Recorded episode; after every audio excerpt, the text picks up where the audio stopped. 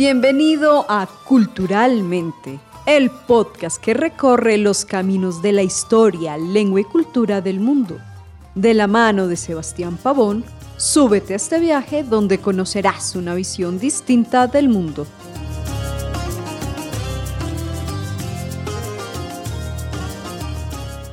El Islam es la segunda religión con más creyentes en el mundo, solo por debajo del cristianismo. Cuenta con aproximadamente 1.900 millones de fieles alrededor de todo el mundo, en especial en los países del Medio Oriente. Sin embargo, en esta parte del mundo, en Occidente, en Latinoamérica, incluso en algunas partes de Europa, que es de mayoría cristiana, el Islam es objeto de cientos de perjuicios y múltiples estigmatizaciones a raíz del desconocimiento de su cultura, cuando su verdadero mensaje es la paz y el Es por ello que el objetivo de este episodio es acercar a la audiencia a la vida de una mujer musulmana en Colombia un país de mayoría cristiana. Entender que el Islam no es una religión ajena a nuestras creencias ni a nuestras costumbres, pues tanto el Islam como el judaísmo y el cristianismo tienen una misma raíz. Por eso es que hoy tenemos como invitada a la profesora Mira, ella es abogada de profesión colombiana y pues naturalmente musulmana. Assalamu alaikum, profesora. Wa salam, ¿cómo se encuentra? Bien, bien, muchas gracias, bienvenida al programa. Muchas gracias. Eh, lo primero que, yo quisiera saber es cómo una mujer eh, colombiana de nacimiento que, vive en esta parte del mundo llegó a conectar con el Islam. ¿En qué momento tú dijiste, porque me imagino que la mayoría de, familias tiene tradiciones cristianas, católicas. Entonces, ¿en qué momento conociste el Islam y en qué momento dijiste, voy a convertirme al, Islam? Claro, eh, digamos, bueno, yo soy musulmana de nacimiento, significa, bueno, mis papás, los dos, mi padre y mi madre son musulmanes.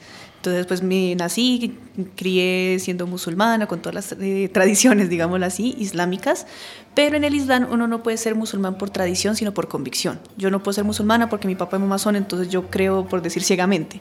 Entonces, cuando uno tiene más o menos 10 años, 11 años, que es donde empieza la época de la rebeldía, que dicen que uno no quiere hacer caso, que por qué hago esto, por qué hago aquello, ahí es donde uno empieza a investigar varias religiones. Por eso el Islam tiene que uno investigar, no tenemos tabú de no podemos mirar otra religión y todo, no, uno mira absolutamente todos. En mi caso, yo era muy curiosa, tengo abuelos católicos, cristianos. Empecé a preguntarle a ellos, también miré un poquito de los ateos, porque uno no tenía, uno tenía dudas o algo. Y luego ya dije, no, definitivamente el Islam es el que me responde todo, es el que me tiene muchos vacíos que tenía de otras religiones, el Islam me lo contestó. Entonces, eh, soy musulmana por nacimiento, pero por convicción desde los 10.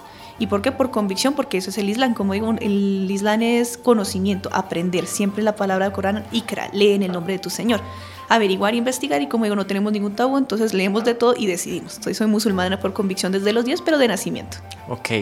¿Y tus padres se formaron como musulmanes también por los abuelos o, viajaron a algún país eh, de mayoría musulmana y, se metieron en, la religión? Ok, ellos son eh, conversos, sí, es cuando una persona no tiene religión o tiene otra religión y se convierte al Islam, entonces da algo que se llama un shahada, ¿no? Entonces como en árabe, como ashadu ala ilaha illallah o ashadu anna muhammad rasulallah, en la cual se convierte al Islam. Eh, ellos son conversos, mi padre lleva más de 40 años en el Islam, eh, fue porque no le llamaba la atención, él fue monaguillo, tuvo muchas, digamos, muchas investigaciones, hasta que por casualidad de la vida llegó a una biblioteca donde compró el Corán. Y el dueño de la biblioteca era eh, musulmán, entonces empezó a hacerle las preguntas y él decidió, sí, definitivamente el Islam es mi religión, porque adoramos a un solo Dios, sin imágenes ni semejanza.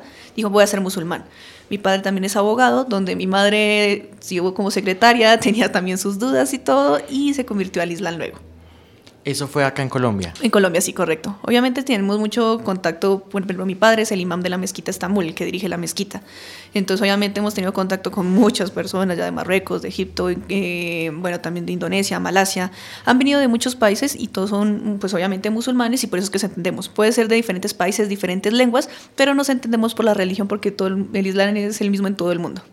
Sabemos también que los imanes en las mezquitas son una especie de, de padres, ¿no? Los que, los que llevan el, digamos, el, los parámetros del rezo, ¿no? Sí, pues digamos que en el Islam no existe jerarquía religiosa, ¿no? Todos somos iguales ante Dios, pero pues el imam es el que se encarga de la mezquita, dirige, si necesitas algo, pues uno se dirige al imam, donde te guía, eh, cualquier tema religioso y todo, él es el que te dirige, pues él es el imam de la mezquita Estambul.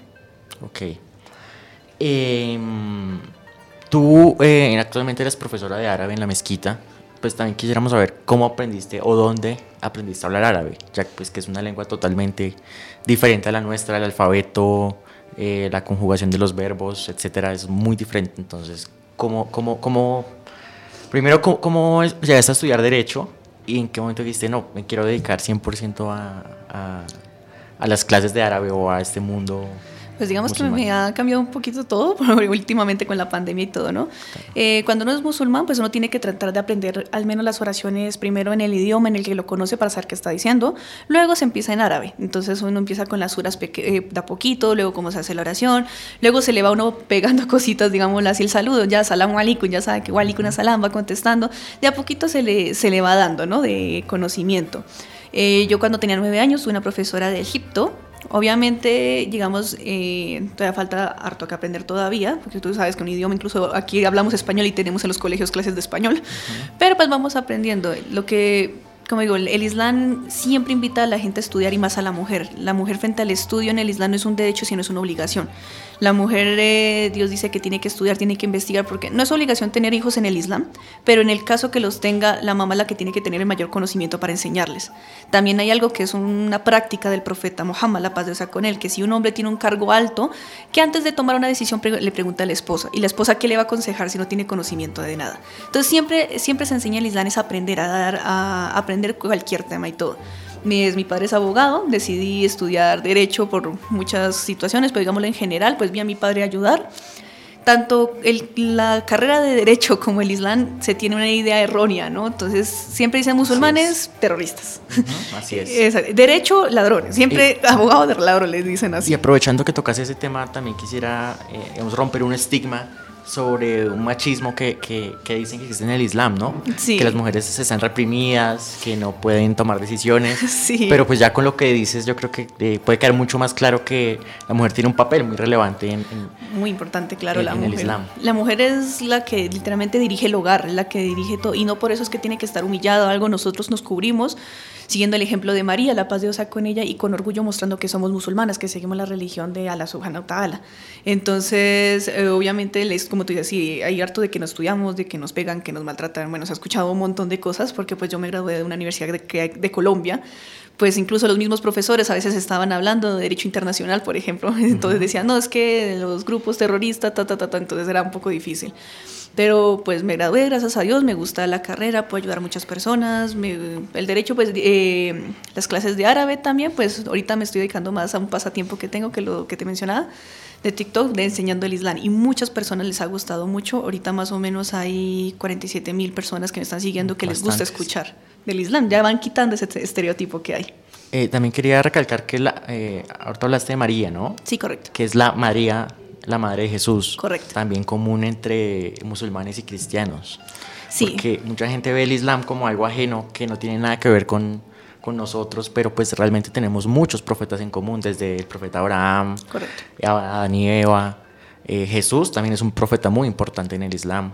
Correcto, Y sí. Entonces también quería que nos comentaras eso, ¿no? No sé si tú has tenido la oportunidad de mm, acercar más a la gente al Islam diciéndole como, bueno, esto no es una, un- un- una religión totalmente ajena a lo que ustedes creen o que no tiene nada que ver con la nuestra, sino que tenemos demasiadas cosas en común. Claro, digamos que ahí es una falta, obviamente, de investigar, pero sí se ha mencionado mucho en los videos y todo, en la cual que es que no saben de esta parte, que los musulmanes creemos en todos los profetas y creemos en todos los libros sagrados. Nosotros creemos en la Biblia, pero en la original.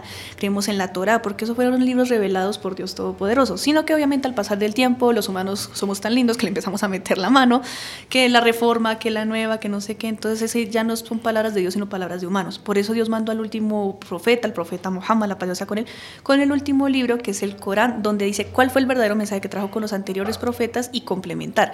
Por eso las religiones se parecen, claro, no mates, pórtate bien, eh, María, la paz de Dios con ella, Jesús, un respeto, no como hijo, sino como profeta.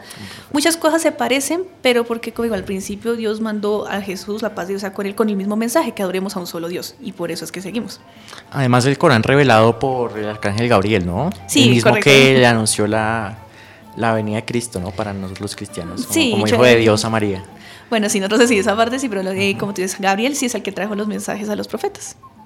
Ok, muy bien. Eh, ¿En qué universidad estudiaste, maestra? En la Universitaria de Colombia. ¿Y alguna vez ejerciste el derecho? Eh, lo llevo ya profesando, me gradué en, eh, ya llevo tres años haciéndolo porque luego que me gradué hice una especialización en penal y criminalística. Y pues por lo del tema del Islam y todo, también me hice unas muertes violentas y feminicidio, teniendo en cuenta que no, que las mujeres las matan por eh, musulmanas y todo, entonces me quise estudiar más de fondo a ver qué es exactamente el feminicidio y todo para poder compararlo con mi religión exactamente. Pero sí, ya llevo tres años ejerciendo. O sea, actualmente ejerces el derecho. Sí, claro, sí. O ejerces la profesión muy bien.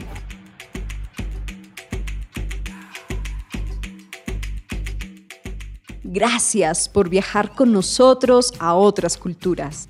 Culturalmente es el podcast para conocer el mundo. Hasta el próximo capítulo. Una producción de la emisora U Compensar Estéreo, la radio en tus sentidos, de la Fundación Universitaria Compensar.